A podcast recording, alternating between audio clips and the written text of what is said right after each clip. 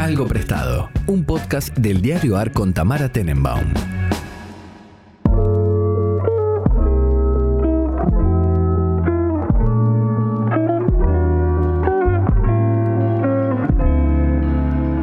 Buenos días, buenas tardes, buenas noches, cuando sea que estén escuchando este podcast. Nosotras estamos, bueno, en dos lugares distintos, pero de la misma ciudad, del mismo uso horario, en un día cualquiera, con mi amiga personal, la que siempre está en mi mismo uso horario, Buji. ¿Cómo estás, Buji? Hola, ya es tradición que, que, estemos siempre en el mismo uso horario. Igual, Tamara, es el primer podcast que grabás conmigo este año. Ponele un poco más de grandilocuencia. Bienvenidos oyentes a la primera edición espectacular de la mejor coanfitriona de este podcast. Con respecto a mis compañeros, yo quiero que me vendas así como debes vender a todos. No. Eh, un poquito más no, de. No, no, no le pongo eso a nadie. No, no, no. Yo hasta amigo personal. hasta ahí llegué, más o menos. Eh, contanos algo de tu verano, Buji. ¿Qué estuviste haciendo? Eh, estuve, por suerte, descansando. Eh, estuve visitando la isla bonita, maravillosa y fantástica de Puerto Rico. Y aprovecho también que le quiero mandar un beso grande porque quiero que sepas que tenemos por lo menos no un oyente manda, manda saludos, ustedes están escuchando esto, manda saludos como si estuviera en la radio. Dale, do it. Pero escuchame una cosa, tenemos un oyente que se llama Lalo y en Bajo Cura. ¿Tenemos un oyente puertorriqueño? Eh, tenemos un oyente no puertorriqueño, por eso te digo. Sí, hay que mandarle muchos saludos. Eh, eh, Claro, me mandó un mensaje que decía, los mejores atardeceres de PR están en Rincón, cuando estaba en Rincón, que es una parte de la isla. Escucho el podcast de Tamara desde la islita, me alegra mucho que la estén pasando no bien. En realidad me puse la estén pasando cabrón. Digo, no sé cuántos oyentes del Caribe tenemos. Si esta es la primera, me basta y me sobra. Un beso grande para Lalo que nos escucha desde Puerto ah, Rico. Sí, beso grande para Lalo que nos escucha desde Puerto Rico, en el que fuera. No, no, no, esto es rarísimo. Esto estoy fascinada. Esto es rarísimo. O sea, ¿Cómo carajo llegamos a Puerto Rico? Porque vos me decís, argentinos en España Sí, te entiendo, argentinos en París te entiendo, argentinos en Italia te entiendo, puertorriqueños en Puerto Rico. No, no, no, me, me desconcierta por completo. O sea, estoy pensando. O sea, quizás, Sos vos igual, ¿eh? eh, no sé, pero siento que no hay nada menos puertorriqueño que este podcast, pero se ve que me equivoco. ¿No?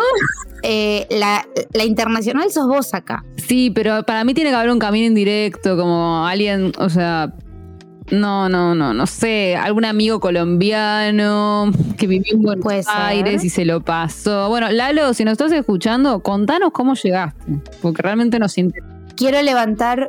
No, y aparte invito a toda la oyentada que nos digan desde dónde nos escuchan. Quiero ver si tenemos más oyentes caribeños. Por favor, quiero saber cualquiera que no sea ni de Argentina, ni de Madrid, ni de Estados Unidos. Queremos saber dónde están. Ni de Uruguay, Uruguay. Uruguay tampoco cuenta. Hay mucho uruguayo también que escucha este podcast. Pero sí, la verdad que estuve de vacaciones 10 días en Puerto Rico, una isla preciosa, se come espectacular, las playas son espectaculares y uno entiende por qué la gente que vive en, lugares tan bonitos la pasa tanto mejor y es mucho más alegre, ¿no? Digo, salir del trabajo, caminar dos cuadras y tener una playa paradisíaca hace que la personalidad de uno sea mucho mejor eh, que por ahí- Obvio, por eso los caribeños se quejan tanto de, o sea, les, les gusta tanto quedarse donde viven, aunque viven en alguno de los países más pobres y atravesados por la violencia del mundo. Eso es fascinante. Vos hablas con gente dominicana, de lugares que la pasan re mal y te dicen, no, yo extraño muchísimo. Como hay algo de la vida en el Caribe que no se compara con nada. Es muy no, loco. por eso mi, mi, mi conclusión para este 2023 es que hay que ser lo suficientemente millonaria como para poder pasar una semana por año en el Caribe. Esas son mis expectativas para el resto de mi vida. Bien, no es una expectativa tan alta. igual. Una millonaria no necesitas hacer para pasar una semana por año en el Caribe. Bueno, una persona con el dinero para poder hacerlo, sobre todo si el dólar en este país sigue escalando como viene El de millonaria en escalando. pesos, como, ok. Eh, Claro. ¿Cómo estuvo tu verano, Bien. camarada de Tenenbaum? Yo estuve en Uruguay. em, hice bastante tiempo en Uruguay. Estuve tres semanas. Em, así que, que bueno, fue hace mucho tiempo, entonces ya siento que ya no pasó. Pero sí pasó. Y, mm, estuvo muy bien. Así que uruguayos, eh, a mí me encanta su, su país y siempre saben que me gusta ir. Así que solamente estaré de vuelta por esa zona muy, muy pronto. Eh, extraño, extraño mucho esas playas. A mí me gusta la playa fría. Me gusta, por supuesto, el Caribe y todo eso. Pero la playa fría me gusta. Y debo decir, es terrible. Espero que nuestros oyentes de la costa argentina no se ofendan. Que entre playas frías, la uruguaya en general me divierte más que la argentina. Está mal lo que estoy diciendo. Pero 100%. Pero bueno, No está mal lo que estás diciendo.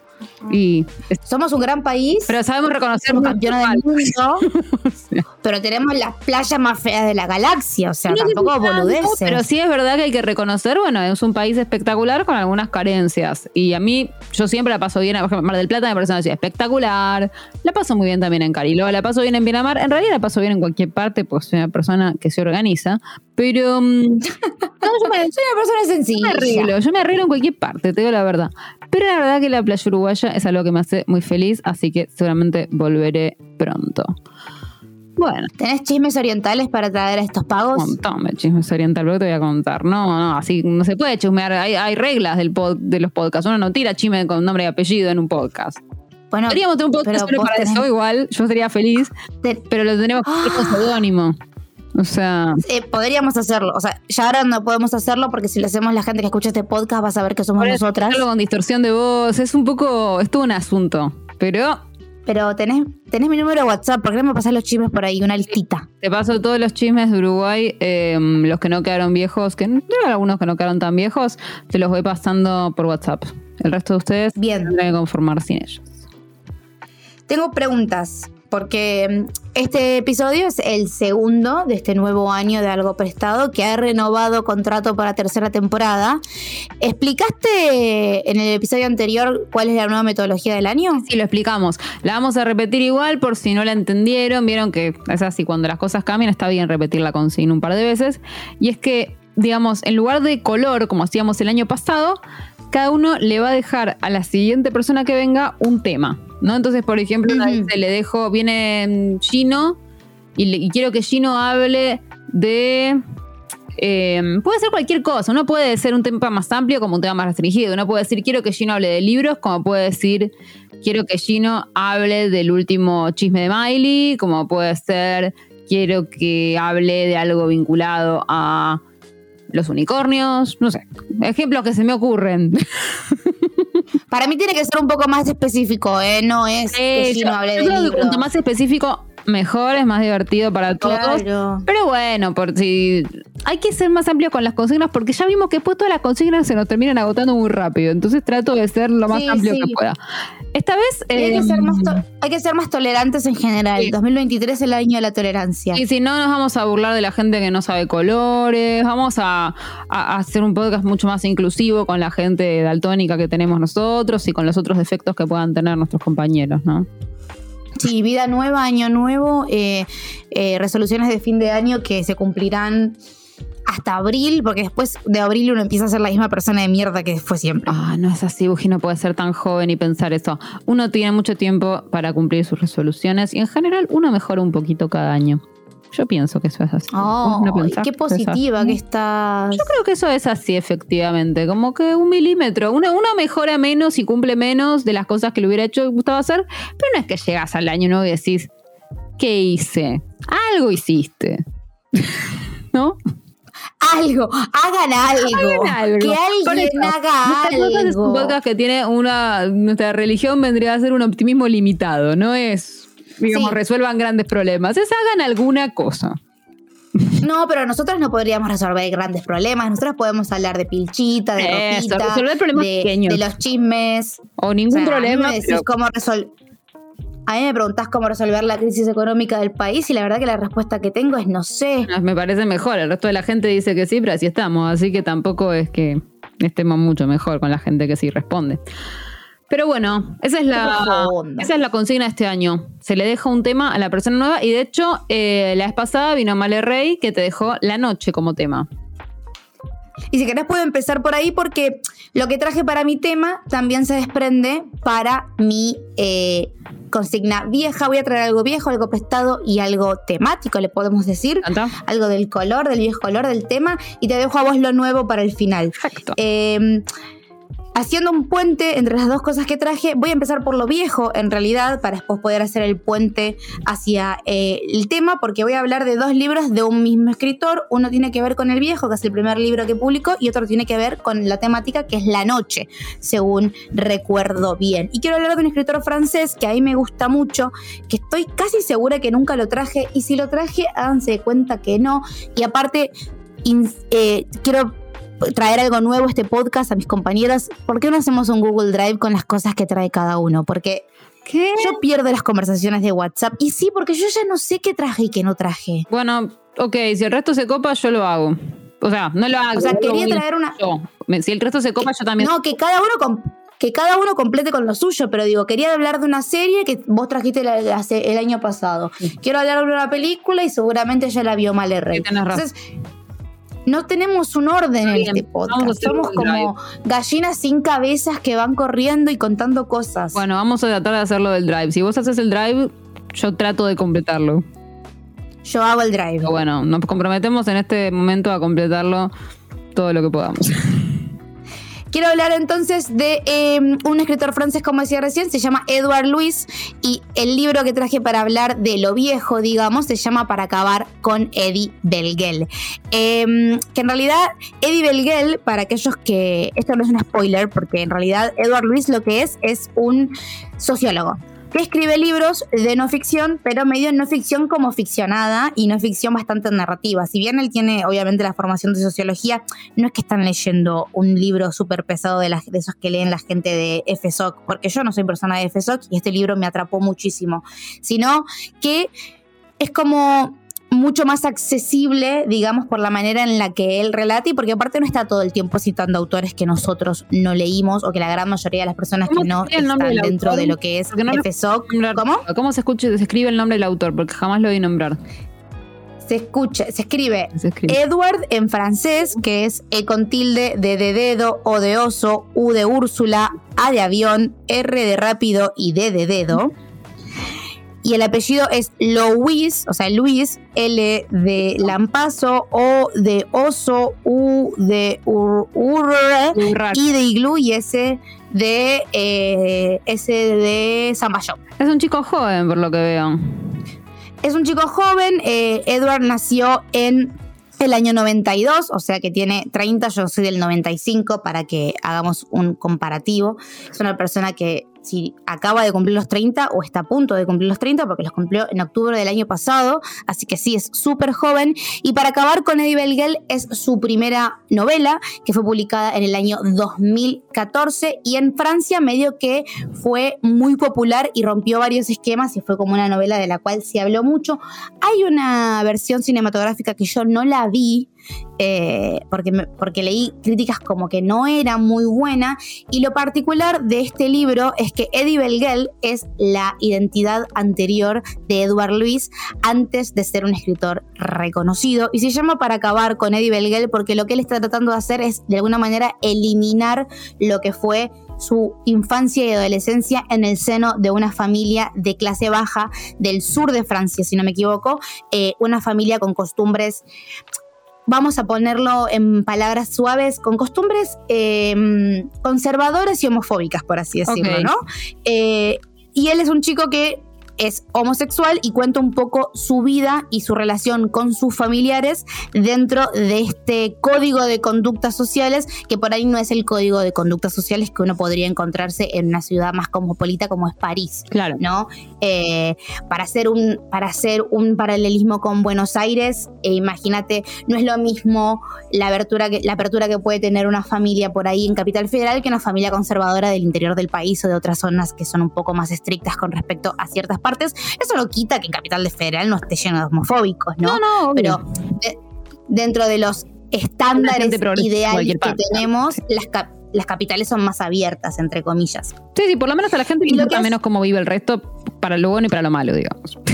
Exactamente. Y lo que va explicando a medida que, que- que van desarrollándose los capítulos es un poco su infancia, ¿no? Dentro de esta familia, cómo está conformada la familia. El padre, por ejemplo, es una familia que vive de planes sociales. El padre tuvo un accidente en la fábrica en la que trabajaba, entonces viven de la asistencia social que, da el, el- el gobierno francés. La madre es desempleada, tiene varios hermanos que se encargan de algunas cosas, todos como con empleos muy, entre comillas, masculinos, ¿no? Trabajar en la fábrica, trabajar en la construcción. Y él es un niño más académico, más sensible y cuenta un poco también cómo esa sensibilidad le rinde, o sea, le juega una mala basada dentro de lo que es la estructura familiar. Habla de su relación con sus hermanos, habla de su relación con sus primos, habla de la relación con su padre, que es la relación por ahí más caótica, ¿no? Si, si agarro un poco el libro y me pongo a leer los capítulos, los nombres de los capítulos, tenemos, eh, por ejemplo, para que estoy, el papel del hombre, ¿no? Como el dolor.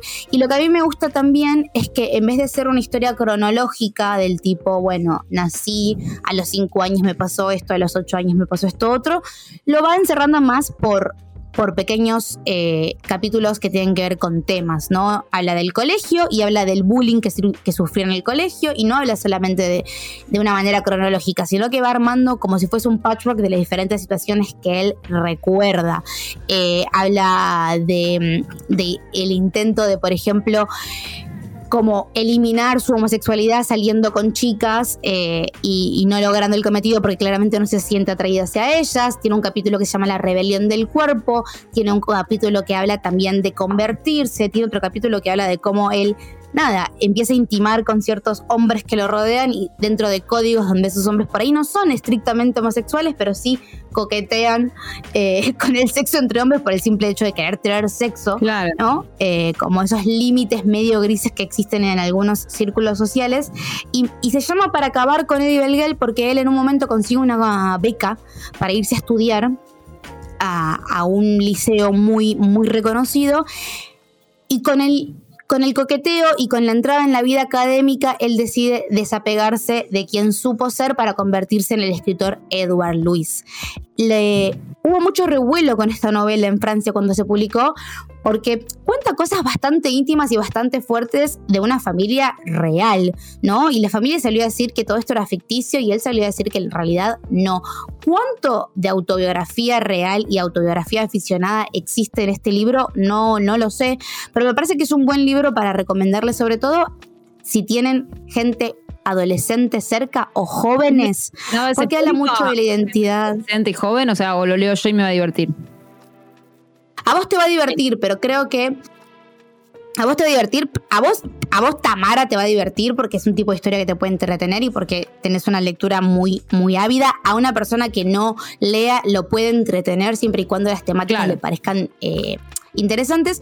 Y creo que a personas que están como desarrollando su identidad, por eso hablo de adolescentes y personas jóvenes, este libro puede ayudarlos como a delimitar un montón de cosas y también entender que hay realidades completamente ajenas. Eh, digo, uno piensa en Francia, ¿no? Y oh, los eruditos y los liberales y, los libres y, los, y los académicos y los lindos y qué sé yo. Y en realidad en Francia, como en cualquier otro lugar, existen todos los problemas y, los, y las discriminaciones que podemos encontrar en, en parte en ciudades latinoamericanas, en países del tercer mundo, etcétera, etcétera, etcétera. Me parece que deconstruye muy bien esta imagen erudita que tiene Francia y me parece eso, como una persona que está intentando encontrar su identidad dentro de lo que es la adolescencia, que básicamente es encontrar una identidad, este libro puede darle muchas respuestas eh, o preguntas, o simplemente es un material de lectura interesante para Perfecto, ¿y lo leíste como en dónde? Ah, estoy viendo quién lo editó en español. Salamandra. Perfecto. Si se consigue, digamos. Salamandra. Bien.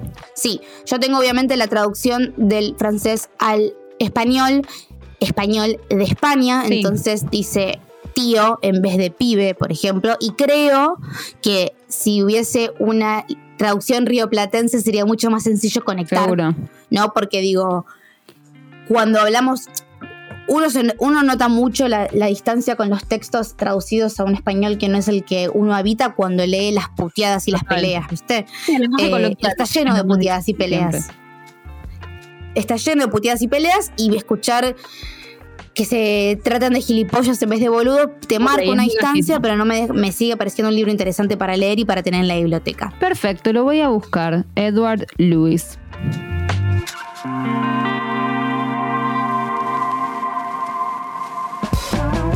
Ya podés sumarte a los podcasts del Diario AR para informarte y entretenerte en todas las plataformas como lo hacemos en nuestra web. Somos un diario nuevo y queremos lo mejor para vos. Nos podés leer en eldiarioar.com o seguirnos en Twitter en arroba eldiarioar.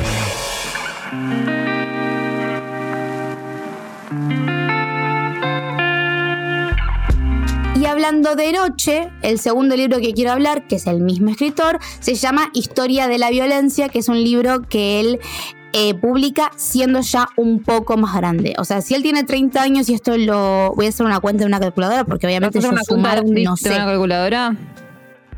Sí, una cuenta. Eh, esto, eh, el primer libro lo publicó a los 22 años y su segundo libro lo publicó en el 2016, o sea que tenía 24, que se llama Historia de la Violencia, que también está traducido por Salamandra, que hablo, lo traigo para hablar de la noche porque es un libro que comienza en un hito que a él le ocurre a la noche. Historia de la violencia es la vida de Edward Luis una vez que es Edward Luis, o sea, no es Eddie Belgel, sino que ya es este escritor reconocido que se mueve en ámbitos literarios, que tiene amigos dentro de, lo que sería la escena editorial de, París, que es una persona reconocida, que ya ganó, ya tiene su dinero, como es este, eh, es como el escritor estrella de esos años. Em, y un día, luego de celebrar la noche, la Nochebuena o las vísperas de Navidad con sus amigos, él está volviendo a, su departamento. En el trayecto conoce a, un hombre que, es originario de, África, lo invita a su departamento para que tengan relaciones sexuales, o sea, para conversar, beber y obviamente para terminar culiando al final de la noche, como cualquier persona que se levanta una persona en la calle y tiene ganas de intimar. Y los sucesos que van pasando a medida que sucede la noche terminan en un abuso sexual por parte del extraño hacia Eduardo Luis. Y lo que me parece interesante es que se llama historia de la violencia porque él en vez de revictimizarse toma el hecho que le sucede para empezar a desarmar un poco cómo están construidas las, las diferentes tipos de violencias que llevaron a que él termine siendo abusado por esta persona. Mm. Tiene obviamente su carga emocional y dañada de una persona que ha recibido un abuso sexual y se siente completamente violentado. Tiene, pero también habla un poco del sistema de salud y del sistema de denuncia en Francia, de tener que ir hacia eh, el médico y la policía. Habla también de ser un varón denunciando un abuso sexual, que es algo que no es muy común. ¿No?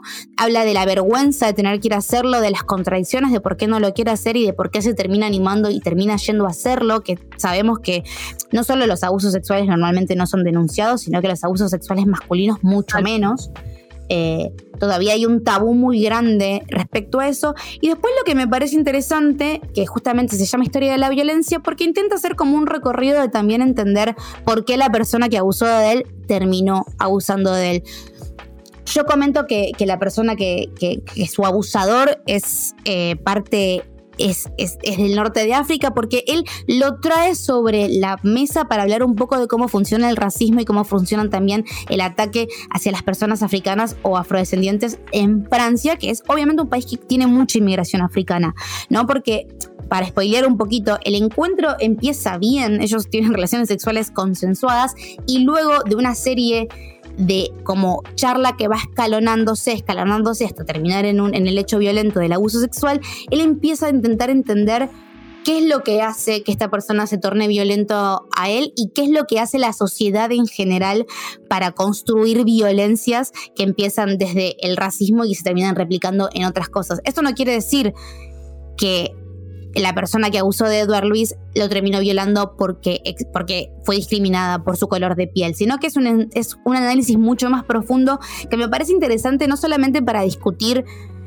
temas que están siempre eh, en la mesa, ¿no? Sino también para, para entender un poco más el punitivismo y cómo hablamos y cómo pensamos con respecto a los victimarios que por ahí nos agreden, ¿no? Él, en ningún momento lo perdona, pero de alguna manera u otra intenta entenderlo. Eh, que me parece una lectura nueva, o por lo menos dentro de no, y, yo leo no lo había... y, bastante en línea con, con, con, conversaciones que están sucediendo ahora, tal cual, sobre en relación con el punitivismo, pero también con con, bueno, con, la pregunta del entramado que lleva. Y, o sea, tratando, yo creo que, hoy esas conversaciones tratan de hablar de esos entramados sin quitar o desdibujar la responsabilidad individual, que es lo que a mucha gente le molesta de, esos discursos, ¿no? Como esa cosa de fuimos todos como sociedad. No, no, perfecto, fue esta persona. Y ahora, ¿qué? Claro. En, torno de esto, ¿qué? Digamos, ¿no? Eh, exactamente. Habla un poco del odio de clases, se empieza a pensar un poco también la, la opinión que puede llegar a tener puede haber llegado a crear el extraño que abusó de él, de él, que si ustedes buscan la foto de Edward Luis, es un chico rubiecito, blanco, alto, flaquito, lo que se diría una persona hegemónica. Empieza como a, desarmar y a repensar varios discursos que tenemos obviamente muy asociados en lo que sería, entre comillas, la sociedad hegemónica, eh, pero en ningún momento ni perdona a su, a su victimario, ni tampoco lo condena como si fuese la peor persona del mundo. Entonces me parece interesante como una lectura para tener eh, dentro de, la biblioteca y él escribe muy lindo, la traducción está muy bien hecha, es de fácil lectura. Digo, no es uno de estos libros tal vez que llevan carga eh, filosófica o académica que cansan al lector, ¿no? Porque si bien él tiene ese bagaje eh, sociológico que expliqué antes porque es sociólogo... de novelas, digamos. Lo puede, lo puede traducir muy sencillo, no es como, yo tengo libros sobre punitivismo que, intenté empezar a leer y me confundo, no conozco a los autores, ¿viste? Como, sí, implican referencias que no todo el mundo tiene por qué tener. Exactamente, es sencillo, es al grano y si les interesan los temas me parece que está bueno que lo puedan tener y abro la puerta también para que hablen, para que lean uno, su último libro que se llama ¿Quién mató a mi padre? que yo todavía no lo leí, que habla un poco de eh, de las diferencias de clases y de quién es el real victimario dentro de, un, de, la muerte de un padre que fue abandonado básicamente por la sociedad y por el Estado, que es el padre de Eduard Luis, que como decía antes, es una persona que no pudo trabajar porque tuvo un accidente en la fábrica en la que trabajaba, lo dejó, eh, no lo dejó paralítico ni nada por el estilo, pero sí lo dejó incapaz de trabajar y hablo y entiendo que este libro, que repito, todavía no lo terminé de leer, intenta entender un poco, ¿no? Las violencias sutiles que por ahí recibe ciertas personas y violencias invisibles, ¿no? Esta idea de cómo la sociedad desecha una persona que por ahí era mano de obra trabajadora, pasó a no serla y todo lo que eso conlleva. Una persona que no puede volver a conseguir trabajo, entonces no tiene, eh, no tiene eh, el título que le pusieron sueldo, no puede acceder al sistema de salud, Ahí etcétera, le una entrevista a este muchacho y aparentemente a raíz de este último libro y el título me parece bastante tentador, dice cómo un joven escritor gay de izquierda se reconcilió con su padre homófobo y ultraderechista, o sea, parece ser también como una historia que que se puede leer en arco con la primera novela que vos decías, con la que cuenta quizás su primera historia y, y ver cómo él, digamos, con esa misma familia con la que rompe, después de alguna manera se reconcilia en algún sentido debería leerlo. La realidad es que cuando lo vi, lo compré. Cuando veo libros de él, los compro. Tiene tres, tengo los tres. Eh, no sé si estará trabajando en, material nuevo, ojalá que sí. Es esos autores que a mí particularmente me gustan, entonces si paso por una librería y veo un título que no tengo, lo agarro y lo meto en mi pila de libros por leer. Eh, así que cuando tenga tiempo leeré Quién mató a mi padre y por ahí lo puedo traer al podcast. Tiene 100 páginas, o sea, es algo bastante sencillo de leer. Pero bueno, tengo cuatro libros al mismo tiempo leyéndose, entonces eh, va a tener que esperar un poquito. Esas son mis, mis recomendaciones viejas y eh, temáticas, si queremos ponerle una palabra, que tienen que ver con la noche. Y luego tengo algo prestado. Porque voy a prestar un podcast, o sea, voy a tomar prestado un podcast que yo no hice, básicamente. Eh, y también voy a tomar prestado el fervor popular. Porque aquellas personas que no lo sepan, Argentina es la campeona de la última Copa del Mundo la primera copa para Messi, la última copa de Messi, porque Messi sabemos que se va a retirar, la primera copa en un montón de años, eh, todas las casualidades y todo el fervor que se estuvo viendo en, este país. Si hay oyentes que no viven en Argentina, habrán visto en TikTok, en Twitter, la fiesta popular que se convirtió eh, toda la República Argentina. Y hay un podcast que se produjo en NPR. NPR es la radio pública estadounidense, es la responsable de generar los Desk que a las redes sociales tanto le gustan.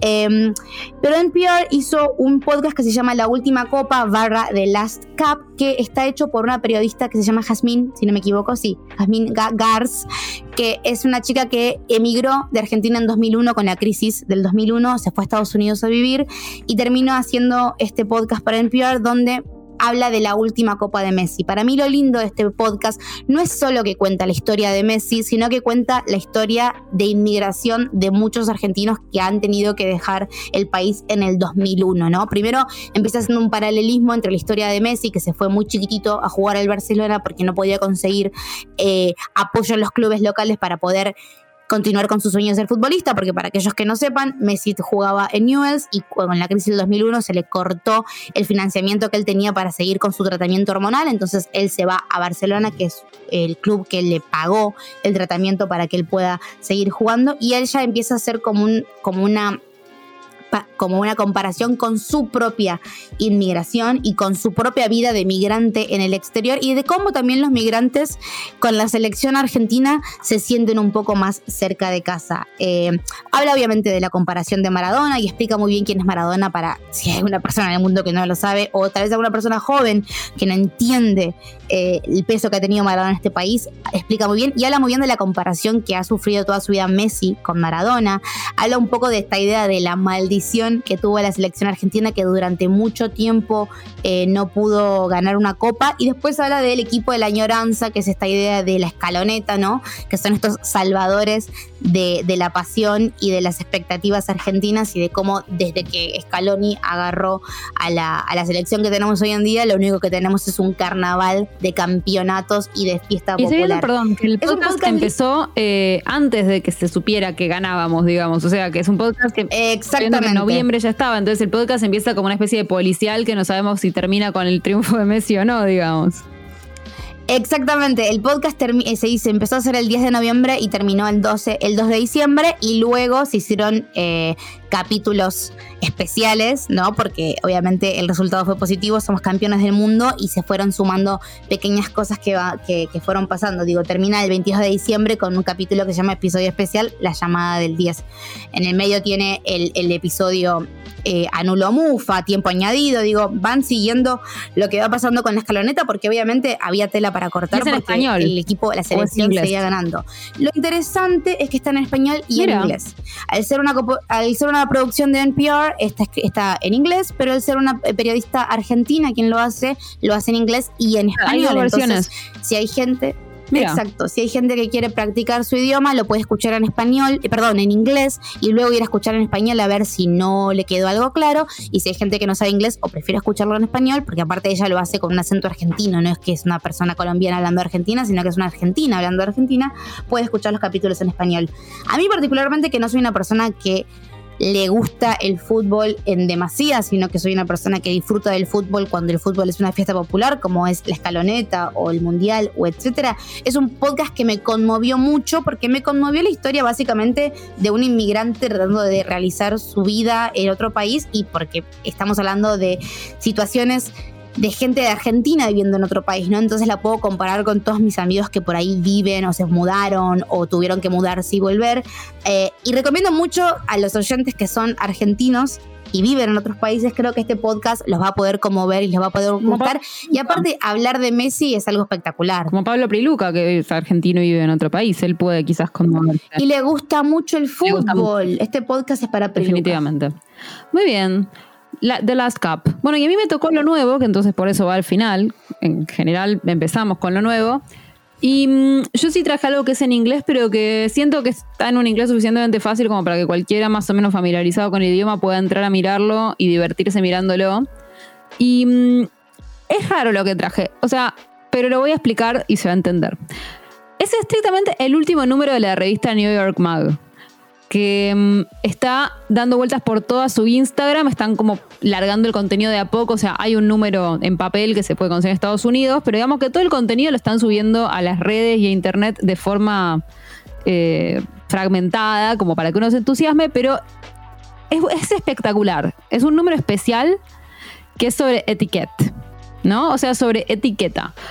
Ustedes saben, quizás no, porque no tienen por qué estar siguiendo siempre cualquier pavada que yo hago, digo, aunque muchos lo hacen, que a mí me gusta mucho la etiqueta, vos sabés eso, Buji. A mí me interesa muchísimo este tema. me interesa en general el protocolo de otra época, pero me interesa el protocolo de cualquier época y de cualquier lugar. O sea, me interesa el protocolo de distintas clases sociales, me interesan las reglas en general, pero sobre todo me interesan los protocolos porque, primero porque son reglas que en general no están escritas y entonces son como el juego del más perceptivo. La gente que gana en esos juegos es la gente que percibe lo que hay que hacer, ¿no? Entonces es un tipo de juego que a mí me gusta mucho. Y entonces este número especial de la New York Mag, no confundir con la New Yorker, el Instagram de esta es NY Mag, o sea, NY Mag. Es distinto, Exacto. sí.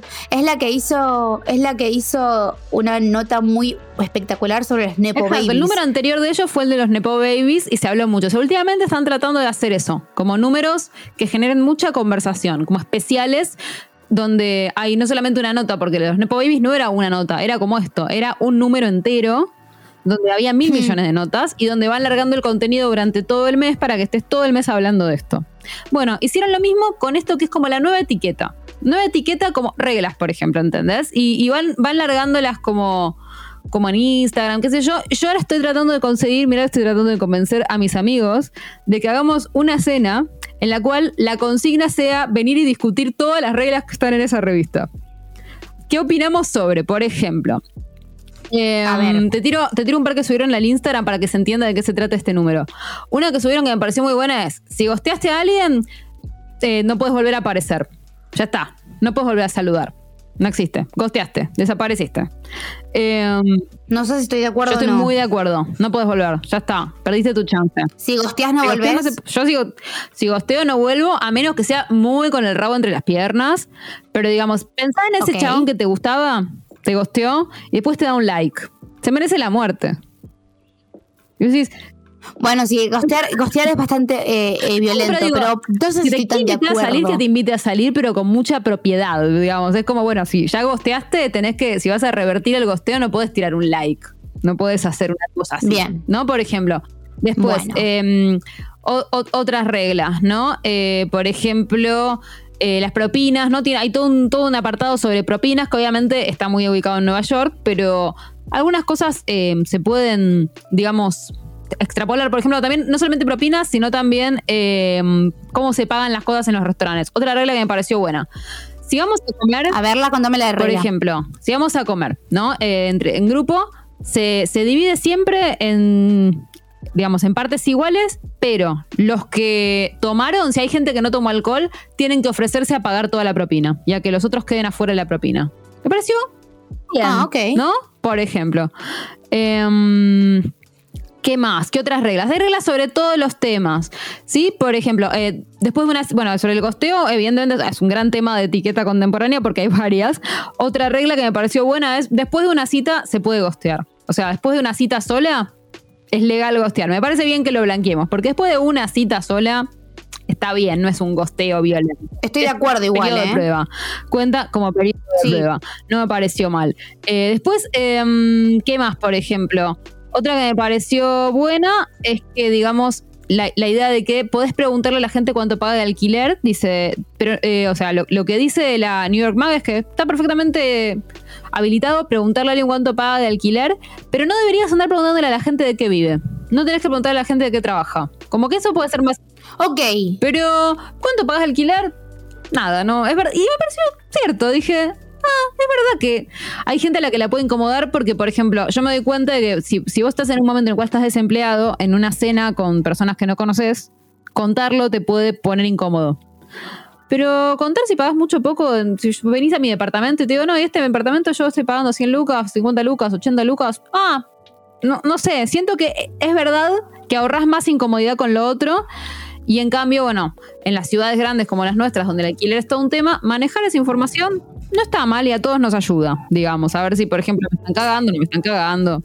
Eh, ¿Qué opinas? Yo creo que preguntar el, el alquiler está bien. ¿Qué opinas de, de- no, no de qué vive, Sí. ¿no? Pero ¿qué opinas de que hablemos de cuánto cobramos? Eso a mí ya me parece, a mí me gusta en confianza, pero me doy cuenta de que mm, Ok.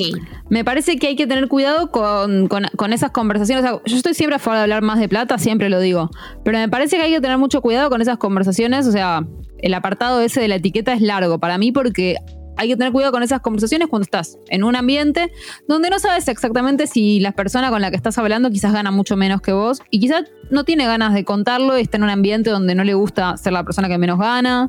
Eh, me parece que ahí no, o sea, no hay nada interesante para sacar esa conversación. Creo que en general lo que estoy viendo en las reglas de etiqueta estas es que están, lo más importante de estas reglas parece ser, tratemos de que todas las personas sufran lo menos posible en situaciones sociales de, de no intimidad, digamos, ¿no? O sea, estamos en una cena con gente que no conocemos, ¿por qué vas a hacer sufrir a alguien que no conoces? Digamos, no.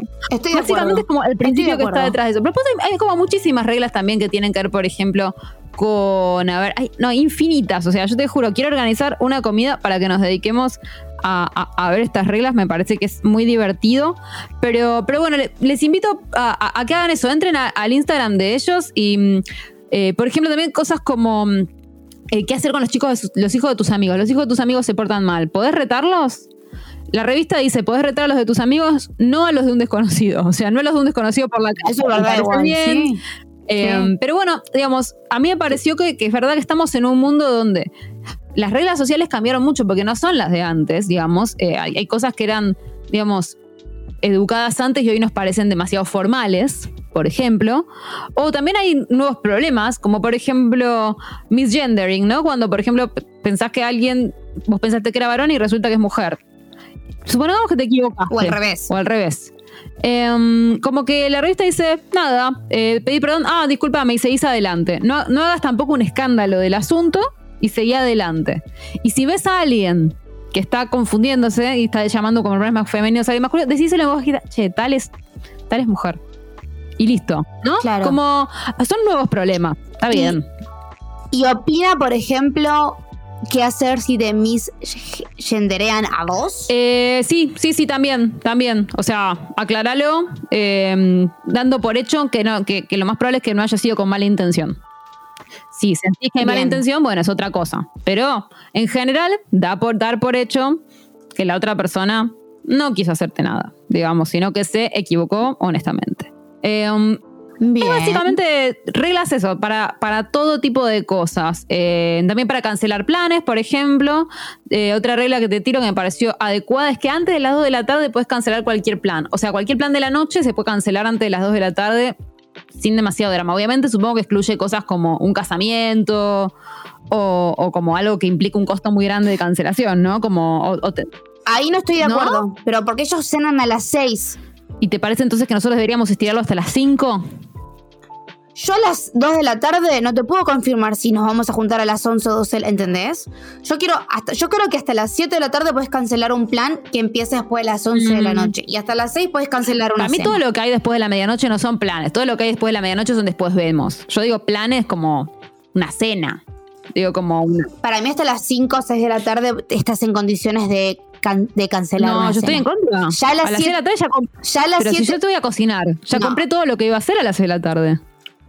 Bueno, lo guardás, no es tan grave. No, yo si, si yo compré coci- para cocinar para 3, 4 personas, que se cancele ese plan, me parece que yo compré un... Imagínate que yo compré 4 kilos de berenjena, me los meto en el culo. No, no, no. Me parece que 2 de la tarde para Bueno, una cena si es un buen horario.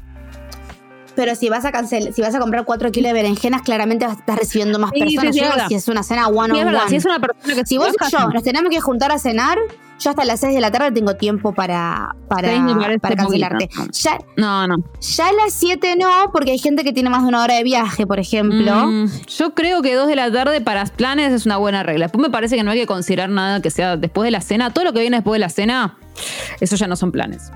Eso ya es la vida. Ah, bueno, yo, yo, yo, yo te les tiro un poco más. Si yo te cancelo un plan a las 5 de la tarde, no me vengas con tu tía, porque según mi etiqueta, No, no, no, estoy en condiciones. en contra. Pero bueno, ves que esto que hicimos recién es algo muy divertido de hacer. Con todas estas reglas, uno puede sentarse a hacer este mismo debate y a mí me parece un planazo para que se junten a hacer con sus amigos. Yo estoy tratando de convencer a los míos de hacerlo, no me está yendo tan bien, pero, mm, pero siento que lo voy a lograr. Sent- Sentís que lo vas a lograr bien. Optimismo siempre. Eh, lo que voy a hacer en realidad es cocinar, o sea, generar otros atractivos y, y cerrar la puerta con llave y obligarlos a jugar esto conmigo. Ese es mi plan. Me gusta, ¿No?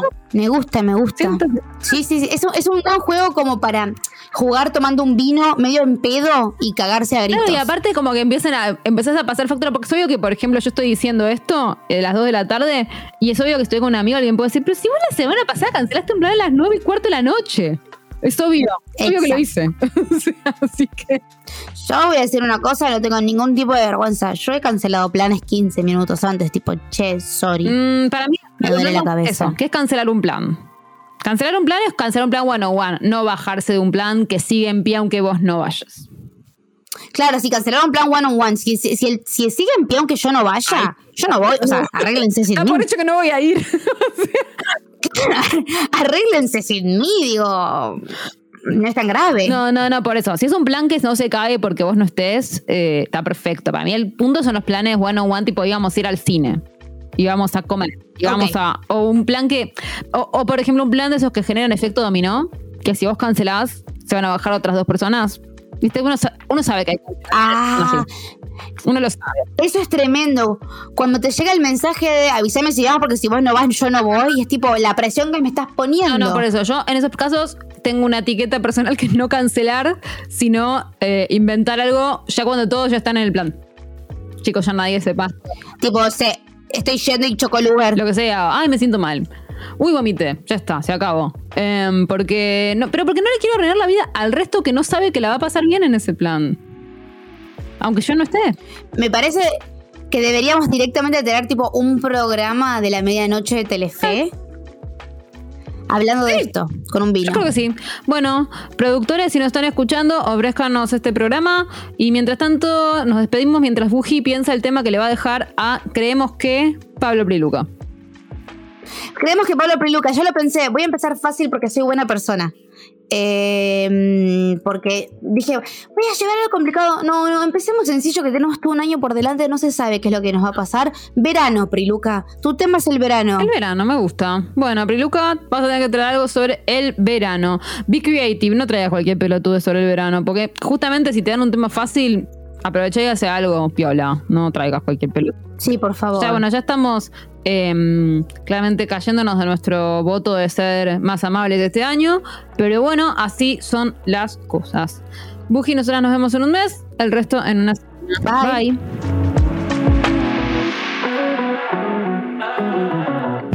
Fue un podcast del diarioar.com. Encontranos en Facebook y Twitter como El Diario Ar.